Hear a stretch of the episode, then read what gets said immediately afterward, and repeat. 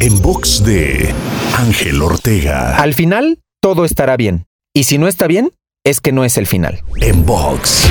Cuando estás atravesando el momento más complicado de algún proceso, es difícil pensar que se va a solucionar. Pero indistintamente del resultado final, después de haber hecho los cambios o ajustes necesarios, o haber implementado alguna alternativa, simplemente dejar que fluyera el curso natural de las cosas, te terminas dando cuenta de que al final todo regresó a la calma y te encuentras en un nuevo punto de partida, con mayor experiencia y herramientas para sortear las siguientes dificultades y retos que se presenten. Recuerda esto la próxima vez que la emoción de un mal momento te invada y sé consciente de que estás a unos pasos de volver a la calma. Para escuchar o ver más contenidos te espero en angelteinspira.com.